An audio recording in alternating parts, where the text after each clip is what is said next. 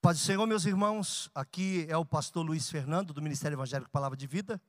Sou grato a Deus porque você tem acompanhado os nossos, as nossas mensagens através do podcast. E se você também quiser, nesse momento, contribuir com suas doações de alguma forma, nós temos aqui a conta do Bradesco na agência 0525, conta 80002, dígito 3.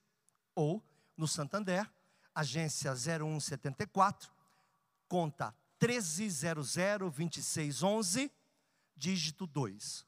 E o CNPJ do Ministério é 03 742 978 1000 ao contrário 17.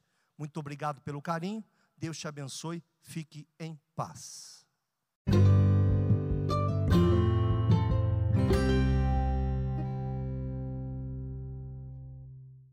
Conferência com o Espírito Santo, operação de milagres ou de maravilhas. Vamos falar sobre esse dom. 1 Coríntios capítulo 12, versículo 10, para iniciar. Versículo 10. E há outro poder para operar milagres. Imagine só uma pessoa que recebe o poder para operar milagres. Dá para imaginar?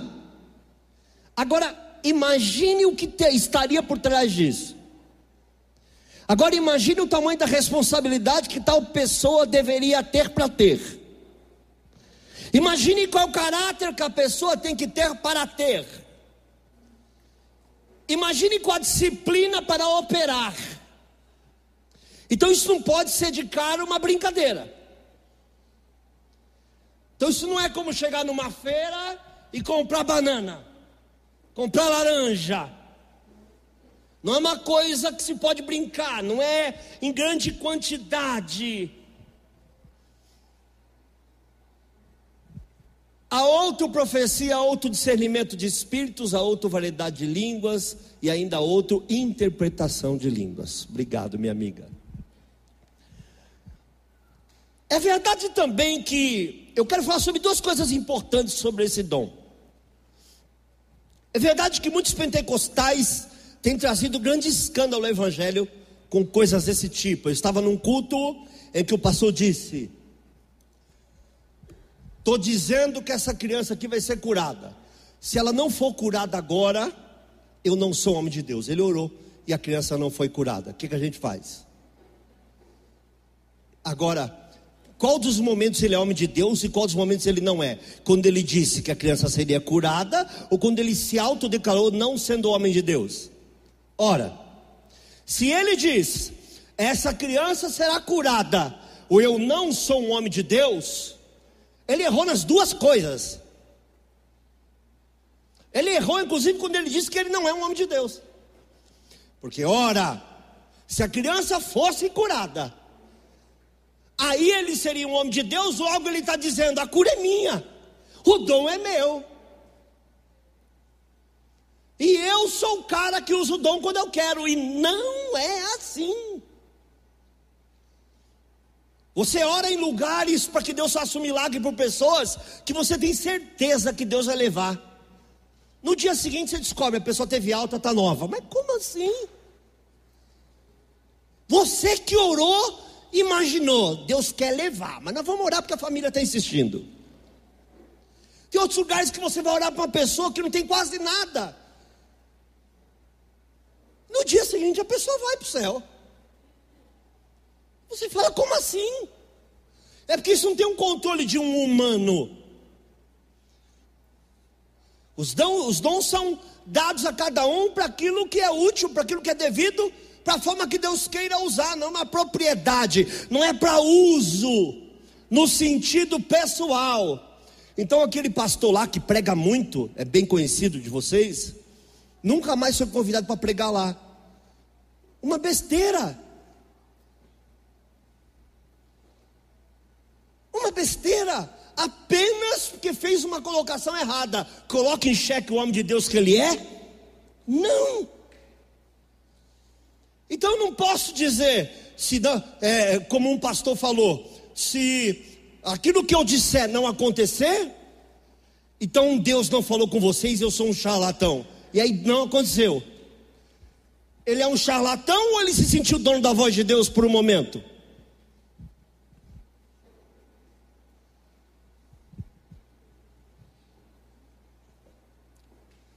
Teve um pastor que disse assim para mim: Está na hora de você comprar um terreno para a igreja. Eu falei, não tem dinheiro. Ele falou, pode ir que Deus mandou. Fomos buscar o terreno. Achamos esse terreno. Não tinha dinheiro, Deus mandou. Aí ele falou, está na hora de construir. Eu falei, estou esperando o sinal de Deus. Ele falou, Deus vai mandar, Deus mandou. Está na hora de fazer tal coisa. Eu falei, tudo ele falando. Deus fez. Na inauguração ele disse aqui assim: se daqui a cinco anos vocês não tiverem mudado de lugar, um charlatão veio pregar para vocês.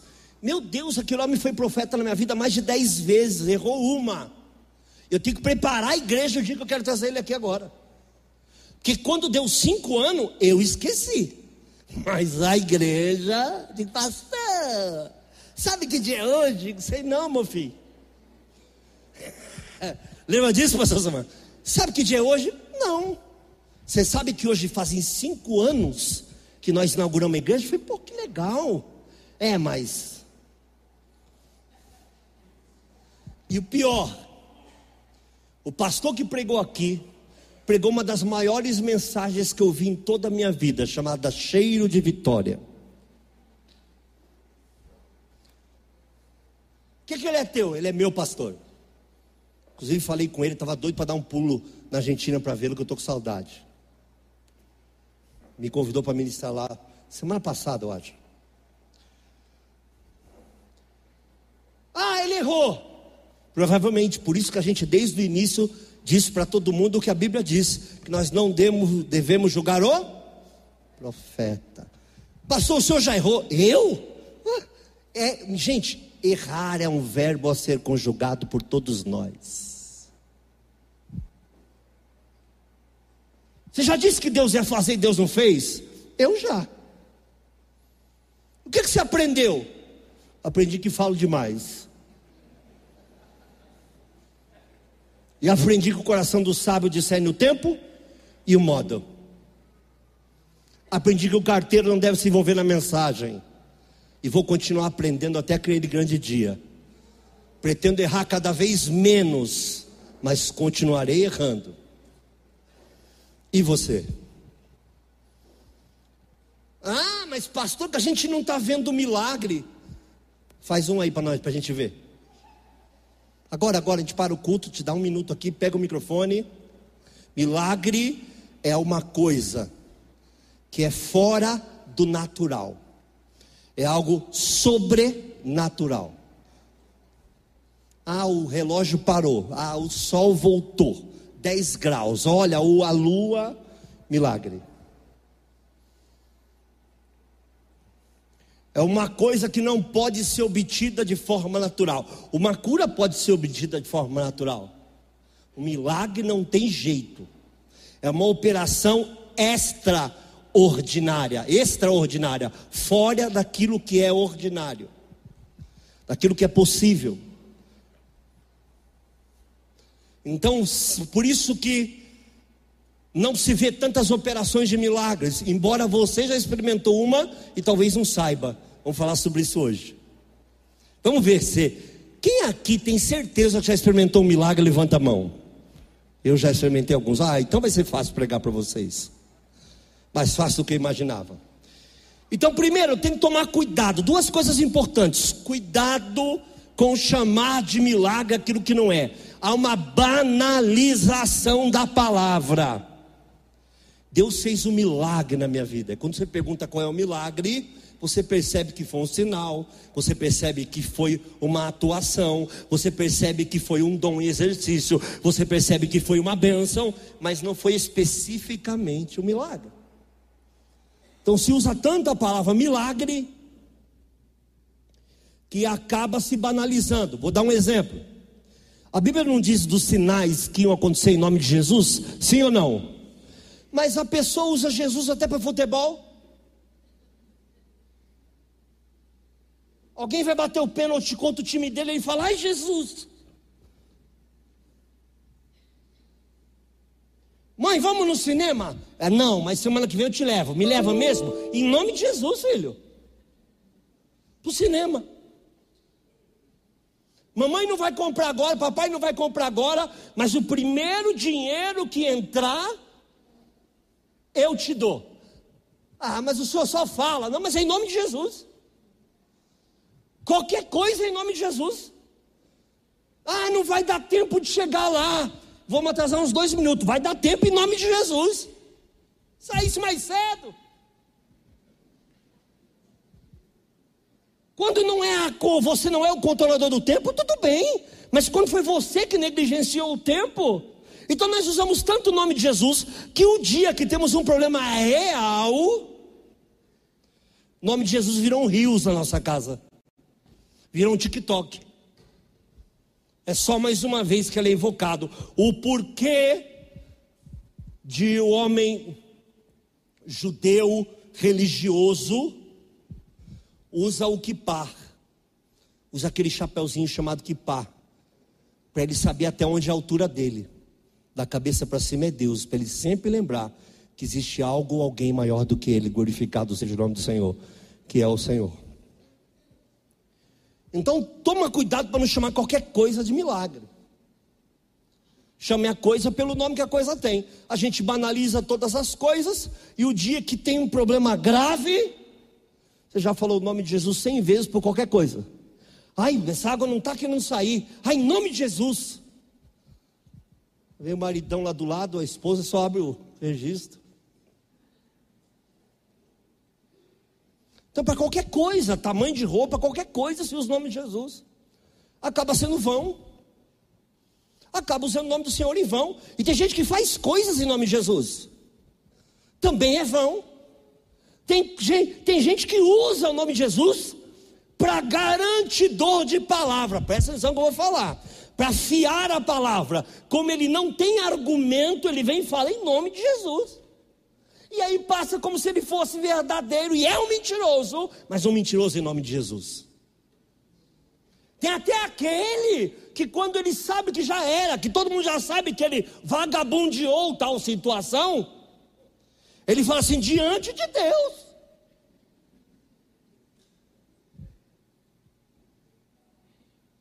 Então banaliza-se de uma forma tão grande que o dia que nós temos uma ocorrência que a gente necessita do nome de Jesus, você quando fala, você mesmo não acredita naquilo que falou, que para você é só mais uma vez que você fala. Eu vi outro dia uma pessoa há muito tempo atrás, outro dia não, faz tempo, quando o Brasil foi campeão mundial, o que tinha de jogador do Brasil de joelho, levantando as mãos para o céu. E os irmãos disseram, é, ganharam porque a maioria é crente. Eu digo, a maioria do outro time é tudo diabo. Saiba, irmão, a maioria dos jogadores de futebol, uma grande parte dos jogadores de futebol no mundo são cristãos. O movimento Atletas de Cristo talvez seja o movimento que mais ganhou atletas para Cristo. Já mudou o movimento, já tombou o movimento, já levantou o movimento, e eles continuam se convertendo até hoje. Eu mesmo, Deus me usou num clube de futebol da primeira divisão. Numa época dos trinta e poucos do, elen do elenco, eu ia lá para pregar para mais de vinte. Tinha que andar seis horas de carro para lá pregar para eles. Não posso falar porque é muita gente conhecida. Teve, jeito, teve um que foi até para a seleção.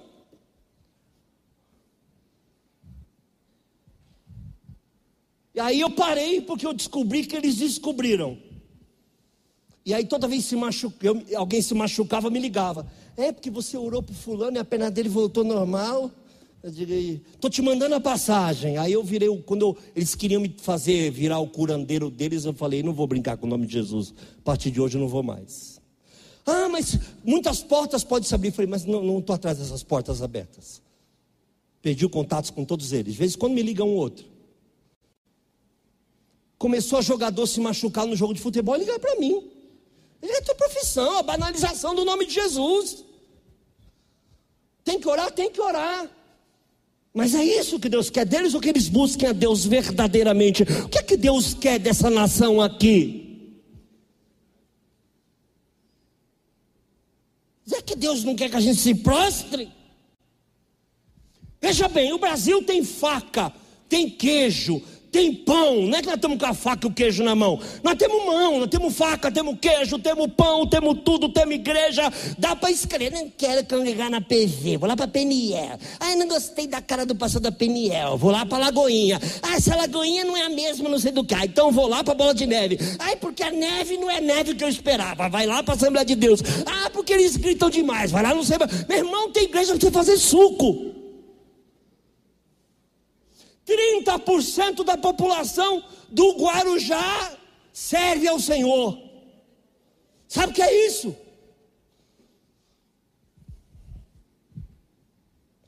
Então, dons espirituais não tem a ver com a banalização das coisas. Não brinque com isso.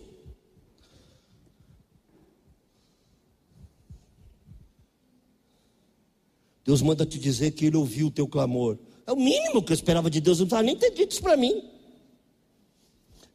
Isso é uma coisa que eu espero de Deus, é que quando eu falo, Ele escute. E quando eu penso, Ele escute. Porque o Salmo 5, 5 diz que se eu gemer, Ele interpreta como oração.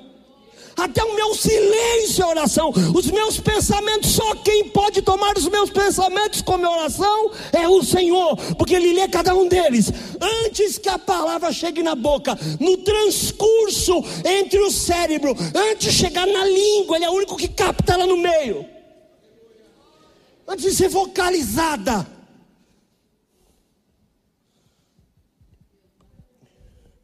Segunda coisa que é importante: quem está longe de, de Deus e dos dons, sofre para falar sobre isso, desmerece, tira sarro, brinca. Vou contar uma coisa, uma inconfidência que vai deixar de ser inconfidência, já estamos falando para a internet.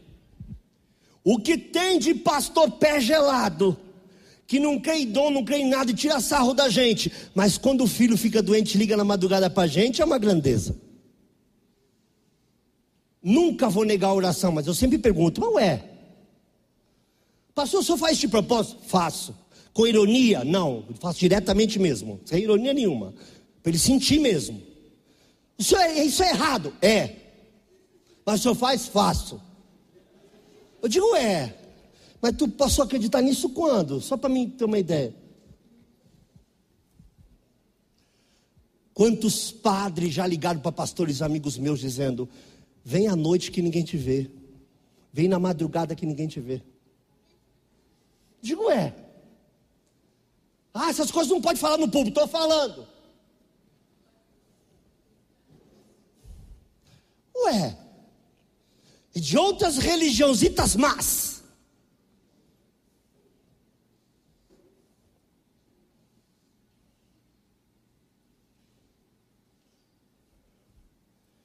Tira sarro, zoa, mas na hora que o bicho pega, que o médico fala, não sei se eu posso fazer algo, quem que te aparece?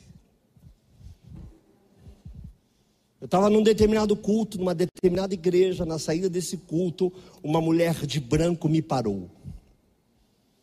O senhor me conhece? Eu disse, não. Eu também não lhe conheço, mas me falaram do senhor. O que, que eu posso servir a senhora? O senhor podia ir comigo ali? Eu digo, onde é ali? Que bicho é ali, né? Tem ali e ali, né? Que ali a senhora está se referindo? Ela falou: Vamos no hospital tal, eu queria que você entrasse na UTI. Eu falei: Não posso entrar na UTI. Ela falou: Eu te coloco lá dentro. A plantonista da UTI lá hoje sou eu. E meu pai está morrendo. Meu pai não passa dessa noite. Pensei comigo, quando fui lá orar pelo pai, que eu olhei a cara do pai e falei: Deus quer mesmo é levar. Deus quer levar. Deus não quer. Passou o senhor creu? Eu digo: Não sei. Eu achei mesmo que Deus queria levar. Mas na hora o Senhor vem e nos conduz. A gente orou em nome de Jesus. Ele estava. Teve um AVC hemorrágico. Quem entende disso aqui sabe do que eu estou falando. Dia seguinte, está lá o cara na enfermaria, como se nada tivesse acontecido. Ela me liga e fala: Posso ir na sua igreja e dar o testemunho? Falei: De que igreja você é? Falou: Da igreja tal. Falei: Não. Deu testemunho lá. Lá tem um pastor orando, lá tem um povo orando, lá tem irmãs de círculo de oração. Vá lá, porque quem fez foi o Senhor. Vai lá e glorifica o nome do Senhor na sua igreja. Ah, mas eu não tenho ido lá. Eu falei, então é hora de voltar. Senhor não é o Senhor de um lugar, nem de um pastor, nem de uma igreja. É o Senhor de todos os povos, línguas e nações. Aquele que clama a Ele. Aleluia. Esse é o Senhor.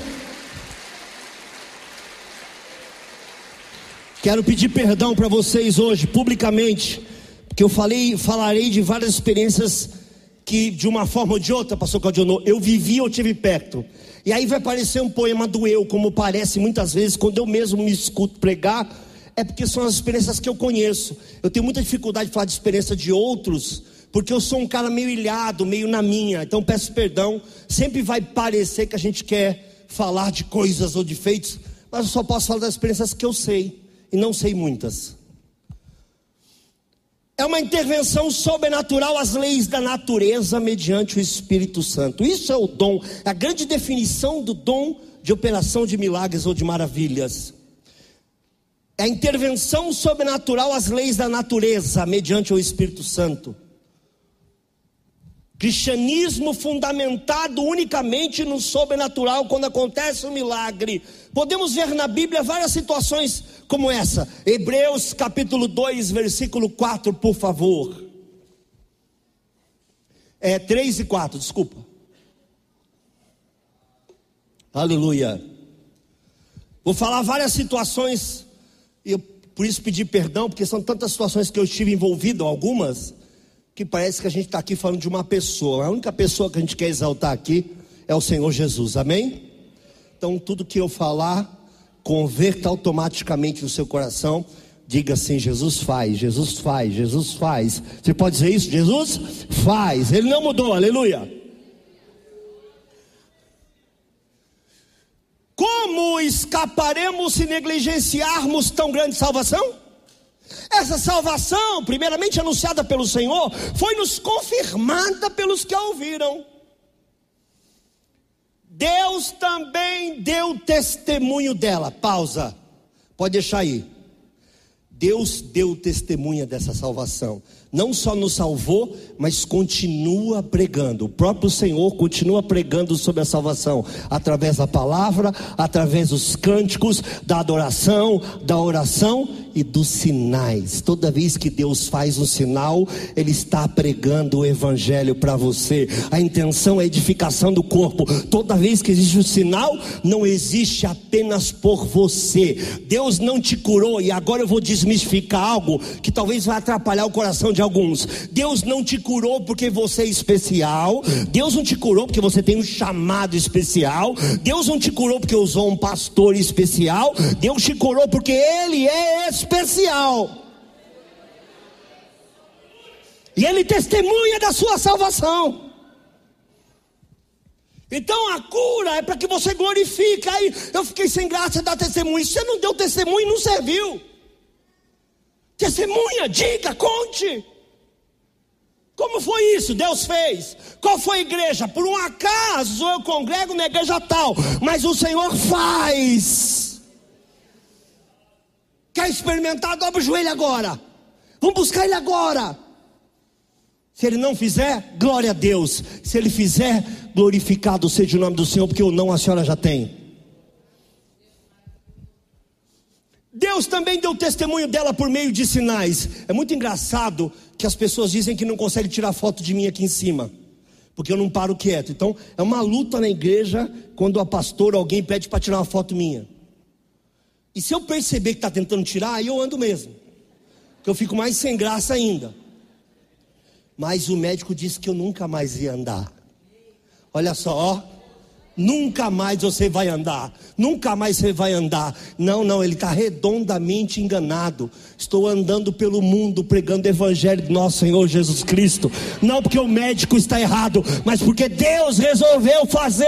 Ele pregou o Evangelho para mim, dizendo: Você veio até mim procurando salvação? Está salvo, mas eu vou te mostrar que eu sou, eu vou te mostrar que eu faço, que eu estou vivo, aleluia. E ainda toca na minha vida, irmãos. Quando eu fui para o Evangelho, velho, eu fui naquela assim: se o meu irmão que falou do céu para mim tiver correto, eu estou frito. Não é que eu vou para o inferno, eu vou muito para o inferno.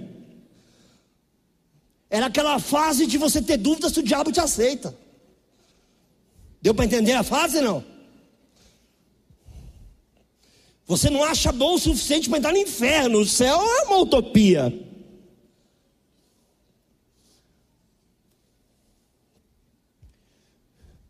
Falei, vou aceitar Jesus, vinte e poucos anos, vou, Senhor vai, vou morrer, mas se tiver céu, eu quero um lugarzinho lá para mim. Qualquer cabaninha está valendo. Cheguei, fui atendido por curas, mas fui atingido como um raio, num milagre que eu jamais imaginei que pudesse acontecer. Minhas pernas foram endireitadas, tudo voltou para o lugar. Entrei na igreja mancando das duas pernas. E para andar era sempre esse negócio de voltarem, alguma coisa assim da época. A gente andava alguns meses, aí parava e andava. Ah, o senhor estava com a cadeira roda? Não. Eu tinha um problema que minha perna simplesmente parava. E onde ela parava eu tinha que pedir ajuda. Porque eu começava a não conseguir andar. Aonde era dor? Em todos os lugares acima de joelho, embaixo do umbigo. Então eu não sabia, não dava nem para localizar, porque eu acordava um dia mancando da perna direita, no dia seguinte eu acordava mancando da perna esquerda.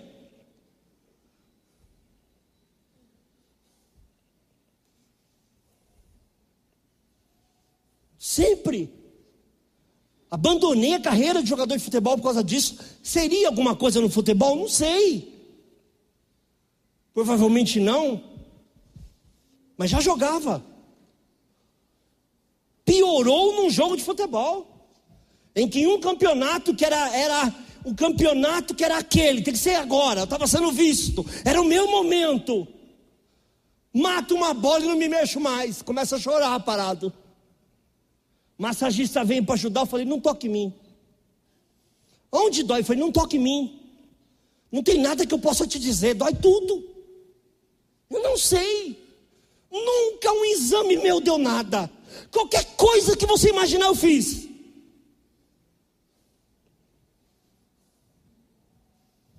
E piorando, piorando, piorando, piorando.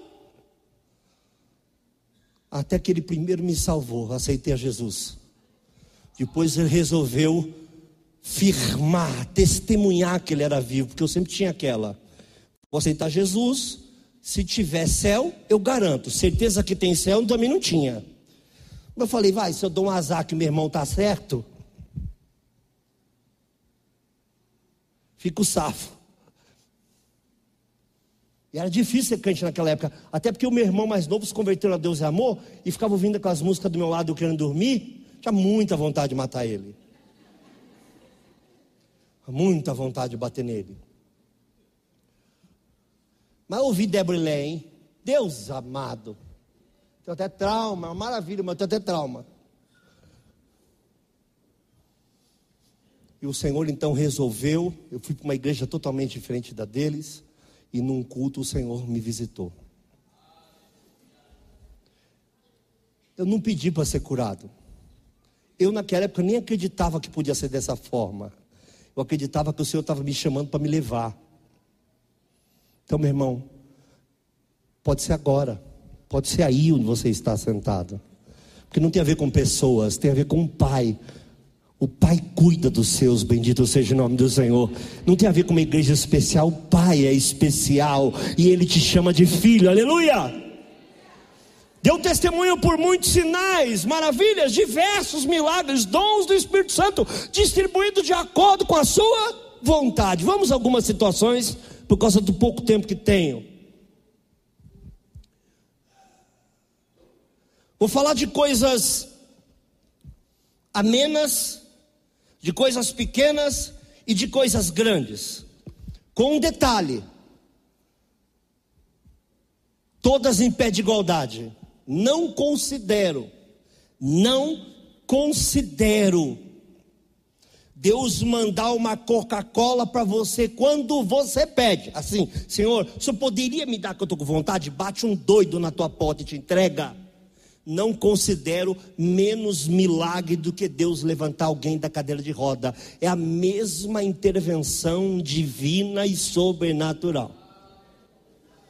Ah, mas a Coca-Cola pode ser uma coincidência. Se está na tua casa, pede para Deus algo que você quer comer e você não tem condições, ou uma luz que você precisa pagar e ninguém sabe que ela está desligada. Chega alguém com um envelopinho qualquer na sua porta e fala: Deus mandou vir na sua casa dizendo que você não tem luz. Eu vim aqui pegar as contas de luz, me dá. Você fica olhando para ele na porta da sua casa, mas ele não sabe, está tudo escuro lá dentro. Você não falou para ninguém, só para alguém. Senhor, eu não tenho nem para quem pedir. Eu não tenho nem para quem ligar. E de repente alguém bate na tua porta. Eu considero o mesmo milagre. O mesmo milagre de quando o meu carro acabou a gasolina e eu parei no meio-fio e eu estava muito cansado, muito chateado, muito nervoso com coisas que eu vinha passando, fazendo trabalho com pessoas de rua. Então eu peguei no meio-fio e sentei no meio-fio assim. Pum, o carro eu encostei, ele começou a falhar, eu já sabia o que era, eu já sabia que não tinha gasolina, que eu falei, vou tentar chegar. Eu estava com quase meia tonelada de comida no banco de trás para entregar para os amigos de rua, para os mendigos da época. Quando o carro foi falhando, eu encostei, tinha uma vaga bem na minha frente, numa rua com pouca vaga, eu encosto o carro, e foi um dia tão difícil de pegar essa comida, foi tanto problema para montar essa carne moída, foi tão difícil que todo nosso grupo, que eu falei, eu, eu, eu, eu, jogo a toalha. Sentei no meio-fio, aí falei, vou falar com Deus. Falei, Senhor, eu não vou sair daqui. Eu não tenho força para brigar mais por isso, eu estou muito cansado. Era muito difícil fazer qualquer trabalho na igreja. Hoje o, o pastor vem aqui e vai fazer um trabalho maná no deserto, às vezes vem as doações, às vezes já se levanta o irmão e fala, eu banco tudo. Naquela época não tinha esse irmão. Não era assim a vida cristã.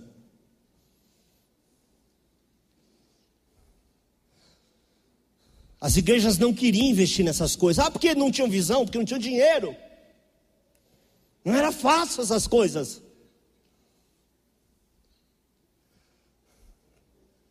Ah, mas uma Assembleia de Deus grande, as igrejas se dividiam entre grandes e pequenas. A grande tinha que ajudar a financiar que estava na favela. E tu ia numa favela, tinha duas igrejas, uma era a Assembleia de Deus. Mas fala, como é que você pode ter uma igreja aí? Hoje tem várias, mas naquela época não tinha não. Fiquei ali sentado no meu fio e falei, Senhor, o Senhor pode me socorrer? Irmãos, não deu uma hora vem um irmão que trabalha o mesmo trabalho que eu, com amigos de rua, e fala: Eu estava em casa. Ele sempre nos assiste, a esposa dele também. Um beijo, Selma. Um beijo, Edson.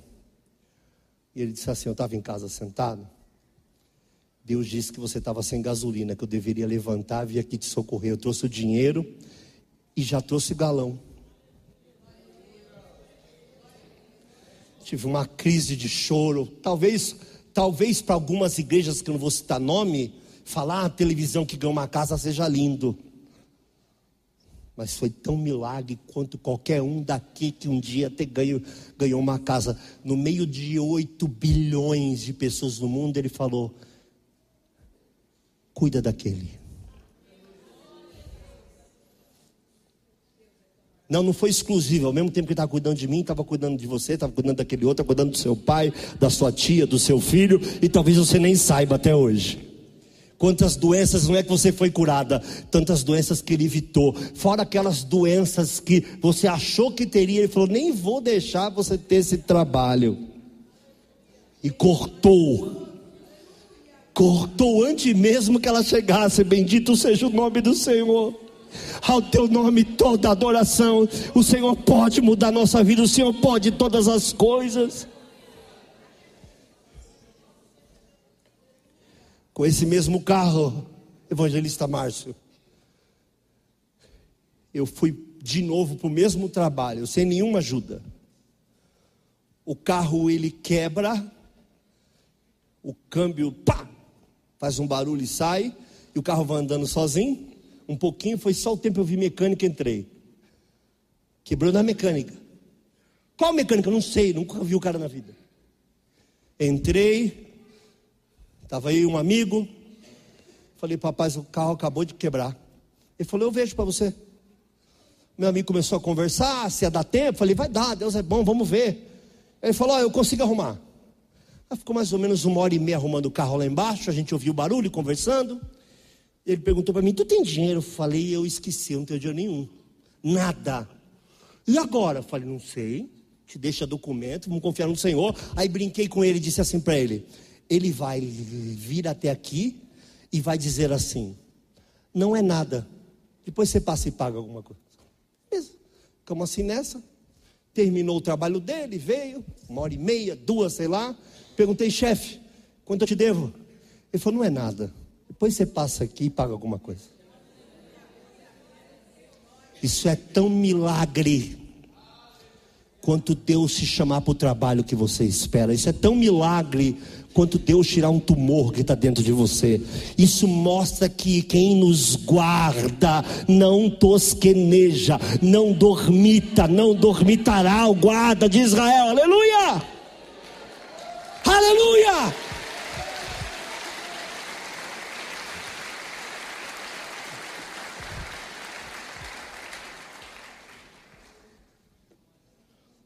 Participei na minha vida com muita honra de duas situações de cura de AIDS. Numa época em que era muito, uma delas foi numa época que era normal uma pessoa morrer com meses. Não havia solução pacífica. Se é que vocês entendem. Hoje uma pessoa pode ter o vírus sem nunca manifestar nada nela. Por causa da quantidade de remédio, mas naquela época não era muito assim. As pessoas às vezes morriam em casa com vergonha de ir num lugar para dizer que estava com problema ou para pesquisar o problema, não é assim? Tinham vergonha, preferiam emagrecer, a família sabia o que era e dizia: ah, ninguém nunca soube. A pessoa perdendo o cabelo, emagrecendo, mudando de cor. Eu vi dois. Um congrega com a gente aqui hoje, está aqui. Todos os cultos ele está aqui. Ela, ela está aqui todos os cultos. Eu louvo a Deus. Um dia ela disse para mim: Não fala que eu tenho vergonha. Eu falei: Nunca vou falar seu nome, nem para minha esposa.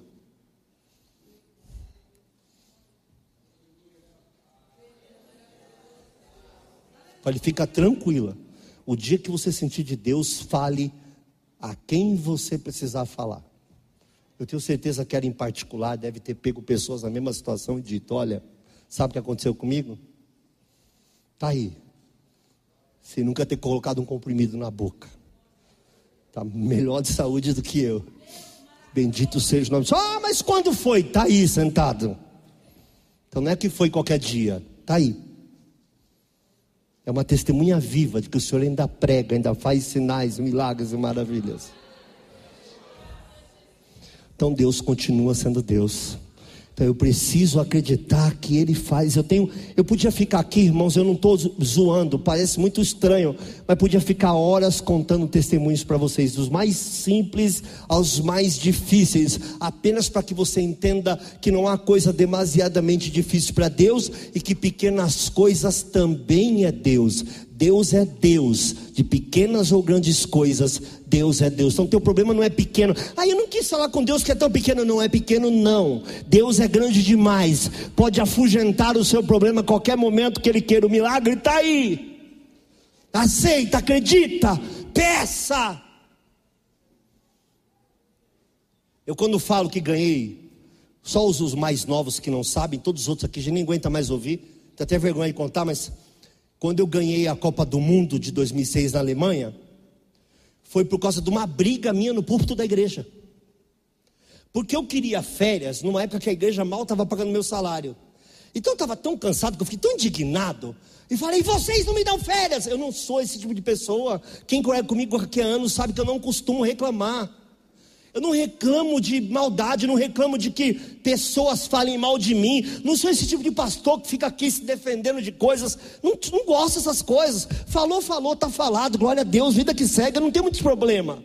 Diga, ai, nem dormi hoje, porque a irmã não vai com a minha cara, cada um vai com a sua cara, cada um sai com a sua cara, eu com a minha cara, vida que segue. Eu estou nem aí para isso. Isso não é o meu evangelho, não é o que eu quero viver para minha vida. A irmã falou mal. Eu acho que foi domingo, esses dias aí o irmão falou para mim: ó, me levantei ali, fui te defender. Tinha alguém falando mal de você. Eu falei: não, nem perca tempo me defendendo, deixa eu falar. Irmão, adora Deus. E outra coisa, também não me conta quem é, também não faz a mínima diferença eu saber. Às vezes você até gosta da pessoa, né? Para ficar olhando ela meio esquisita, né? não é assim? Não, quero saber.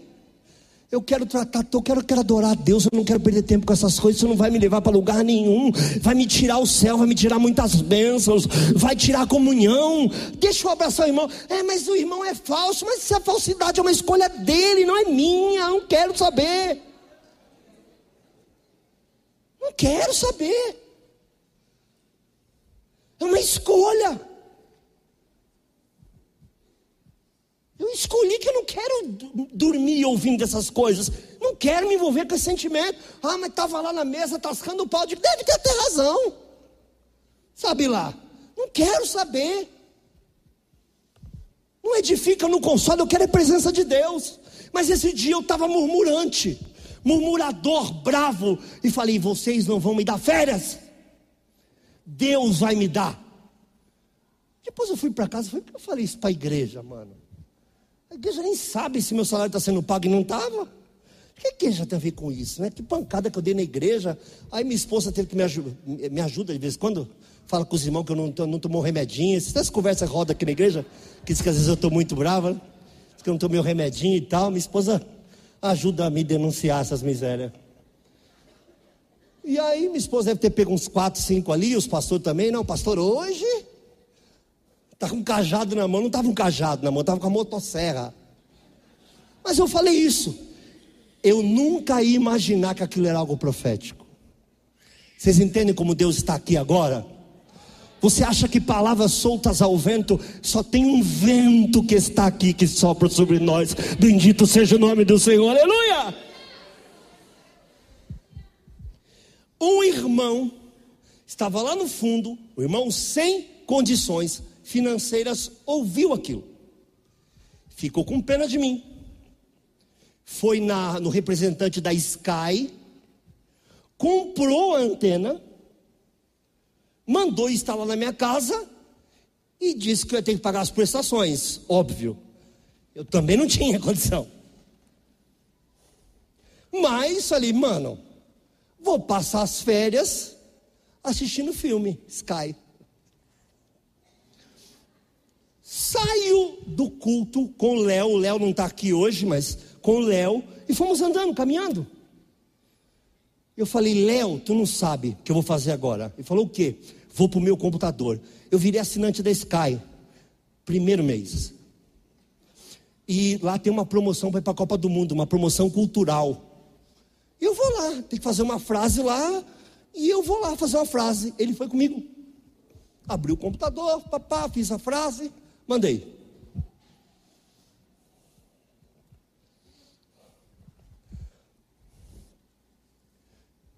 Teve um grande evento aqui na Igreja de Salvação. Fat Family havia se convertido ao Senhor Jesus, menos um. Esse um não veio. E eles vieram e fecharam a cidade, né? E foi na nossa igreja. Então as ruas foram fechadas, botamos telão, foi uma coisa. Quem lembra dessa história? Foi uma coisa absurda que aconteceu nessa igreja. Mas assim, a gente não dava conta de tanta gente que estava sendo salva. A gente nem sabia quem era crente e quem não era. Foi nesse nível. Tiramos todas as cadeiras da igreja, não dava. Um absurdo, um absurdo.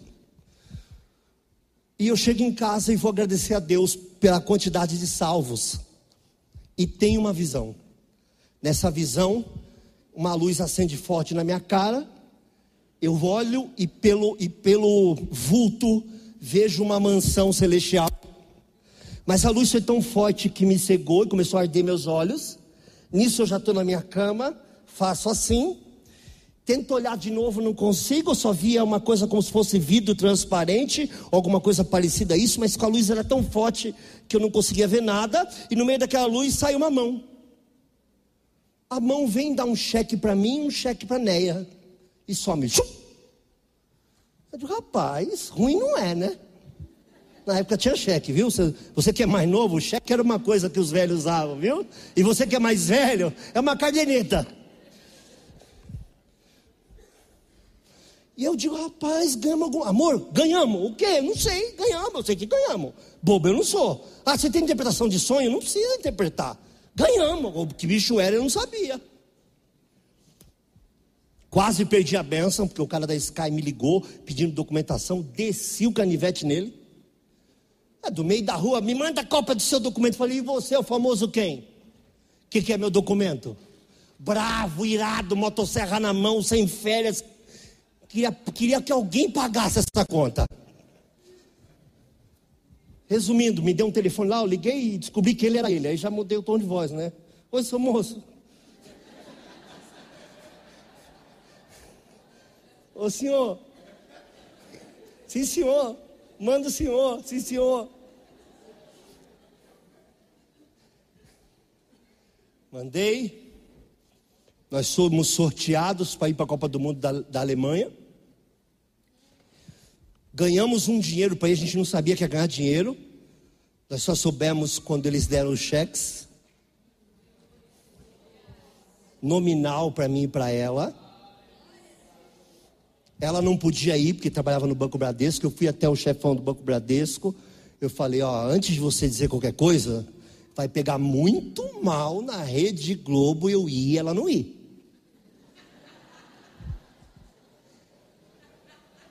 Não, eu libero, eu libero, eu libero. Obrigado, um querido. Liberou. Liberou com vontade, com força. Antes de embarcar para a Alemanha, o Banco do Brasil me ligou. Eu tive uma conta do Banco do Brasil para da igreja por seis meses. Eu tinha sido sorteado para a Copa do Mundo e tinha ganho um televisor para assistir a Copa do Mundo. Já estava com as passagens para ir para a Alemanha, a primeira fase inteira da Copa do Mundo, e agora ganho uma televisão para assistir a segunda fase. Chego na Alemanha, foi feito um sorteio para quem ia dar entrevista para o jornal Hoje, da Globo Nacional. Nós ganhamos o sorteio.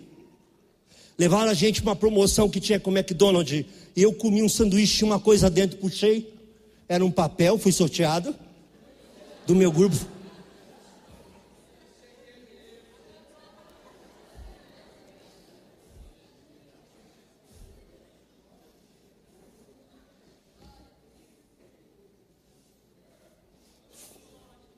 Sabe quando aqueles crentes pentecostal fala, é desse jeito. Desse jeito desse jeito.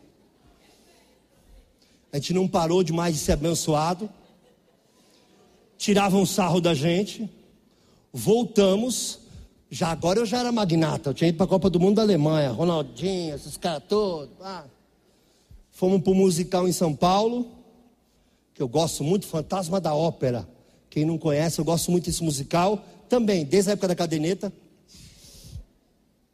E chegou lá, a gente senta lotado até a boca, e eu não podia assistir o musical porque tinha uma caixa dessa na minha frente.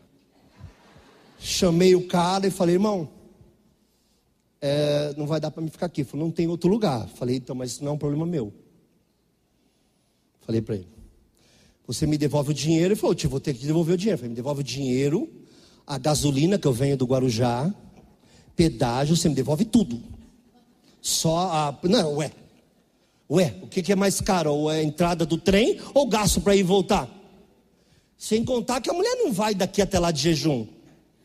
Nem volta. Diga, vontade de abrir um jejum indo para São Paulo arrumada? Não abre jejum, ninguém abre. Eu não abro, você abre. Não abre. Abre. Aí ele falou assim: só um minuto. Tirou a gente do lugar levou a gente para o camarote. Sentamos, o pessoal lá. Estamos no camarote, pus meus pés para o alto, que é uma cabine fechada, né? Foi só metade do espetáculo, tem atos, né? Metade eu te arrumo lugar. Deu intervalo, vieram buscar a gente, só tinha lugar lá na frente, junto com o Globo, Folha de São Paulo e o UOL. Botaram a gente sentado na frente. Aí vem alguém trazendo champanhe. Passou, só bebe álcool, tu não bebia? Digo, dá para cá. Dá para cá. Digo, dá. Sem nem o gosto desse negócio. Digo, ah, não, não estou falando de cidra não, viu? Cidra eu roubava na, na macumba quando era pequeno. Falando de cidra não. Hein? Passou o senhor roubava? Quando era pequeno? Meu Deus do céu. Sexta-feira era o melhor dia da semana para mim. Roubava tudo. Doce, enchia o doce, tudo, tudo. Eu pelava o negócio lá. Eu e meus amigos, rapelava tudo. Naquela época eles tinham dinheiro, agora eles ficaram mais, mais espertos. Né? Agora manda um pix lá pro santo, mas naquela época eu botava dinheiro, botava, tô roubava tudo. Criança, gente, criança sem nada em casa, já viu? Mas se você não, você tinha alguma coisa em casa e fazia também, você não tem desculpa. Eu tenho. Eu era criança. E serviram para a primeira e segunda fileira champanhe. Oh, aí viu o garçomzinho falou: "Só está servido, rapaz, não sei nem o que é, dá para cá, filho."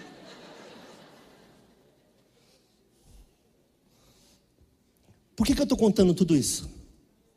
Você acha que é uma grande bênção? Eu sei que acha, eu também acho. Quem acha que é uma maldição ir para a Copa do Mundo é tolo. Mas não foi isso que eu aprendi. Deus não me deu tudo isso para dizer, ó, oh, como eu te amo. Deus me deu tudo isso para dizer, me ame mais, reclame menos, não murmure, não ofenda a minha igreja por causa das suas coisas pessoais. Eu sou, eu tenho, eu faço. Peça para mim. E aconteceu uma coisa muito engraçada na Copa do Mundo, porque todo mundo foi de amarelo. Eu fui de preto. Tipo, tu pensa uma pessoa que está vestida para a festa errada. Eu fui com a camisa do Corinthians preta. Porque eu não pensei em comprar uma camisa para mim. E aí eu fiquei atrás do gol do goleiro do, Dida. E aí estava aquele mar de gente amarelo. E eu de preto. Então o pessoal começou a encostar em mim e falar: Mãe, eu tô aqui do lado do cara de preto. Porque eu estava na Globo e só eu aparecia. De preto, estava eu, a Neia, aí a FIFA tirou e a CBF tirou um montão de foto. Eles publicaram uma centena de fotos, nossa, que nem eu tenho. Eu não tenho porque eu deletei todas sem querer. Todas. Eu tenho um pouquinho. E a gente lá no site da FIFA, World Cup, não sei o que, Brasil versus. Então, lá. Porque era muito fácil me identificar. E o pessoal me usava de referência, mãe, estou do lado do cara de preto. Aí vinha outro, mãe, eu estou aqui. Eu ah, todo mundo falando com as mães, com o pai, onde você está? Não tem um cara de preto? Estou eu aqui em cima. Aí eu virei meio que. Foi muito engraçado, né? É. A torcida do Corinthians veio, e não estou brincando falou, irmão, eu virei, que eles estão em todo lugar, viu? Irmão, já me acharam que. Será que vai ter conta para pagar? Né? Será que isso aqui é tudo um sonho? Aí vou acordar, aquela mão vai falar, paga! Eu digo, irmão, eu olhei e falei, nós estamos ali.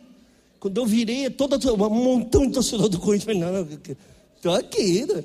Suzana Werner estava aqui, ali estava a, a Galisteu, aí estava o, o outro jogador de futebol, Roger Flores, ali estava não sei o quê, estamos ali, digo, fica lá, meu filho, fica lá, Deus te guarde. Tô, tô mal eu aqui, eu e Neinha pagando de playboy. Deus faz. Não reclame, não murmure. Gema para quem pode responder, o milagre está aí. Deus continua fazendo milagre. Ah, pastor, mas o senhor, o senhor ainda vive essas coisas? Você quer me perguntar se eu sou o mesmo? Não sei se eu sou o mesmo. Talvez não seja. Talvez eu nem tenha mais essa unção. Talvez eu não tenha coisa nenhuma. Talvez eu nunca tivesse tido, mas Ele é imutável. Isso não depende de quem você é, depende daquilo que você acredita, aleluia. Mas, pastor, qual foi a última vez? A última vez? Ontem eu ganhei uma passagem para a Europa. Ontem. Eu e meu amor.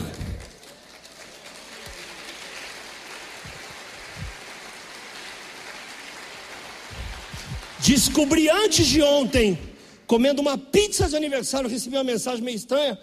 Queria te dar uma viagem. Olha, aí já fico travado, né? Digo, meu Deus, aí a pessoa vai querer perguntar onde você quer ir, eu vou falar. Na falta de Veneza,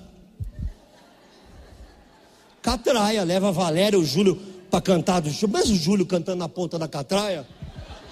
É, aquele vozeirão, meu irmão, não tem, meu irmão, é uma experiência. Não é não?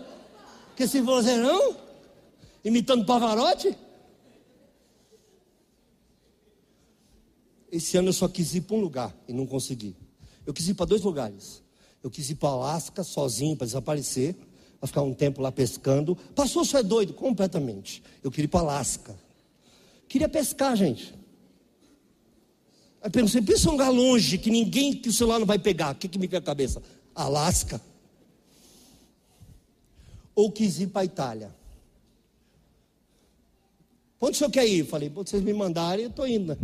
Diga agora, irmão, já entrei no avião errado mesmo, né? Diga, tá me dando uma passagem, onde você quer ir? Onde eu quero ir? Eu quero ir onde você quer que eu vá, né, irmão? Diz aí, ah, ô irmão, pastor de São Paulo para lá, eu estou fazendo festa. Você pode escolher entre Itália e Cancún. Deixa eu pensar.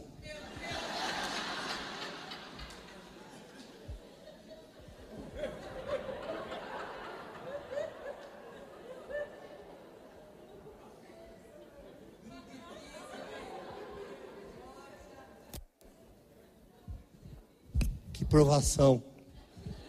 Ser humano que pode suportar uma coisa dessa, que nojo de vida. Tá a calhar eu pregar isso para vocês hoje.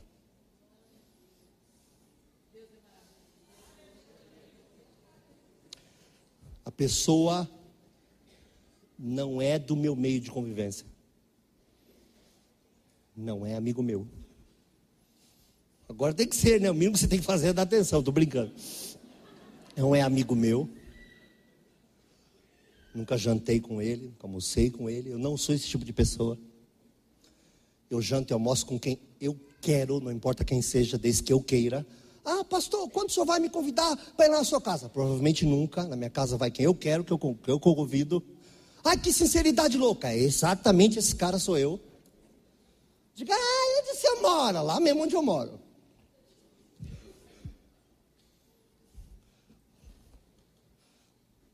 Minha casa é uma escolha de descanso, é um lugar de refúgio.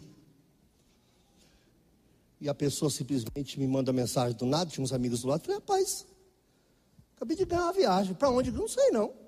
Respondi com o maior carinho, tudo bem, obrigado. Maior vergonha, quase que eu convenço a pessoa não me dar, com vergonha, mandou um áudio meio.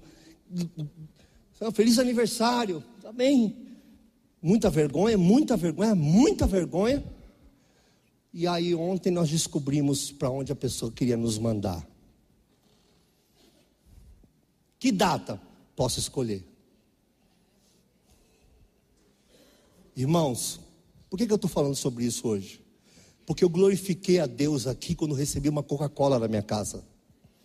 Deus sabe disso. Eu glorifiquei a Deus nesse púlpito quando eu ganhei um sapato, quando o meu estava rasgado, eu não tinha um real para comprar.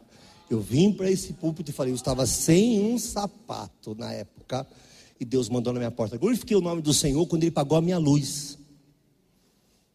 Glorifiquei o nome do Senhor pelas pequenas coisas que aconteceram nessa igreja.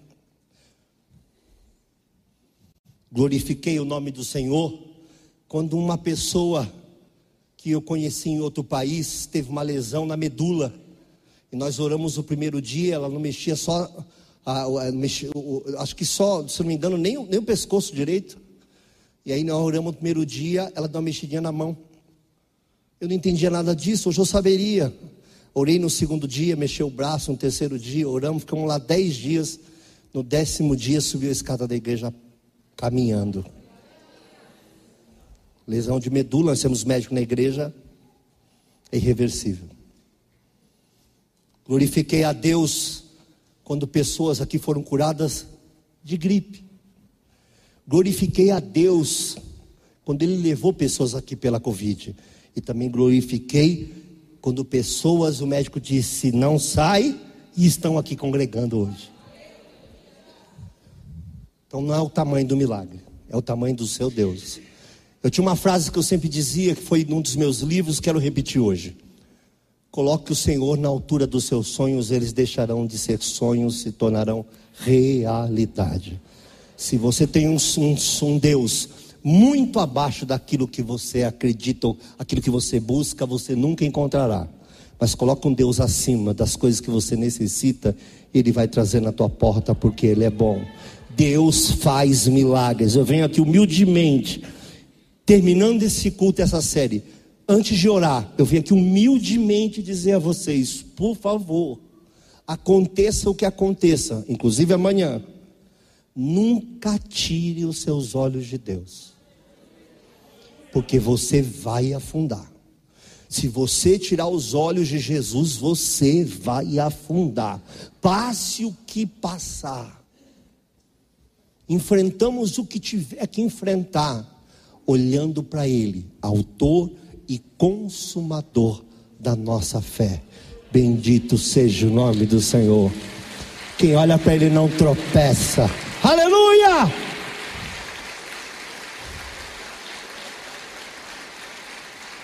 Deus é um Deus de milagres. Quero dizer para vocês que tudo que eu anotei aqui, eu falei só as coisas que eu não anotei as coisas que eu anotei, talvez não fosse momento de falar. Deus é assim, meus irmãos. Eu lembro de uma experiência magnífica. Está preparado para ouvir um grande milagre?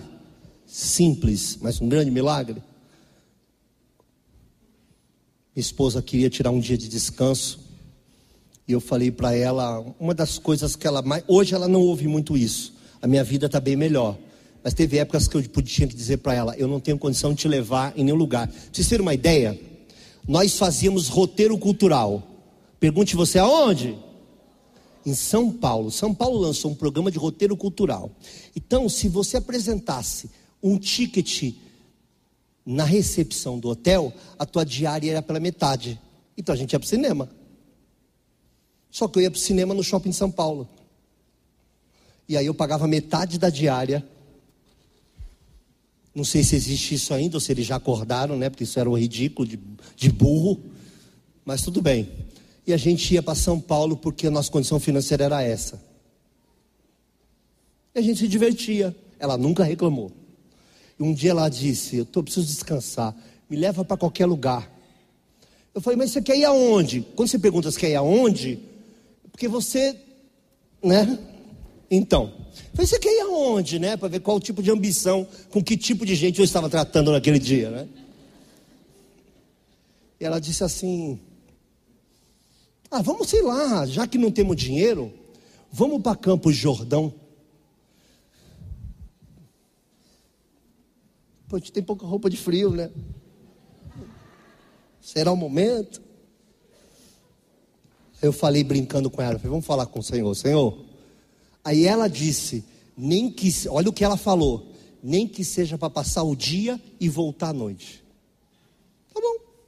Falei, Senhor, faço assim que eu faço sempre, né? Falei, Senhor, viu, né? Nem seja para passar o dia, a gente volta à noite. O telefone toca.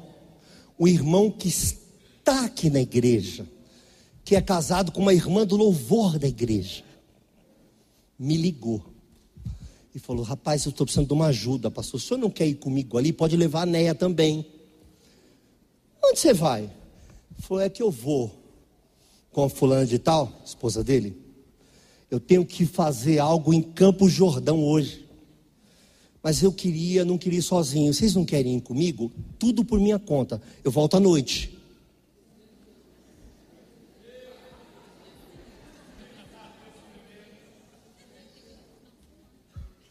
as palavras foram repetidas. Na hora que ele disse eu volto à noite, eu sabia que era Deus, mas eu pensei, eu podia ter empurrado mais a chancela.